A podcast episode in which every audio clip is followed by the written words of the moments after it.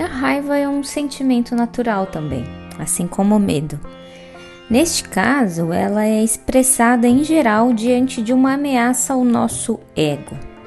Aquela frustração, indignação, uma certa timidez, uma insegurança que pode desencadear a raiva. E a expressão da raiva é diferente entre as pessoas.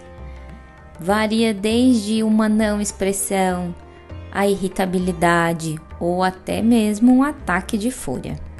A variação dessa expressão depende de uma série de fatores.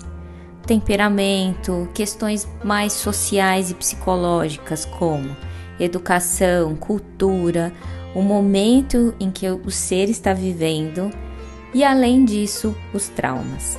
E quando sentimos raiva, o nosso organismo também descarrega adrenalina no sangue, desencadeando então o aumento da pressão arterial e uma alteração do nosso ritmo cardíaco. E nas situações mais extremas, essa emoção pode desencadear problemas físicos, doenças, questões emocionais e sociais. E quando a gente não consegue expressar esse sentimento de frustração, em casos mais graves, podendo chegar até a depressão.